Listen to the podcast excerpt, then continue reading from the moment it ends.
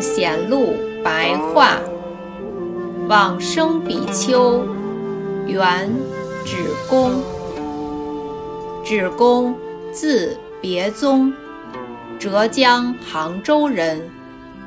戒律德行甚为严谨，创立观史于龙山的南边，修习念佛三昧。虽然经过战乱流离，也不曾暂时中断修行。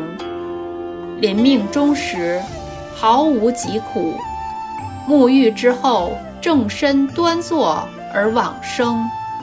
出自《往生集》。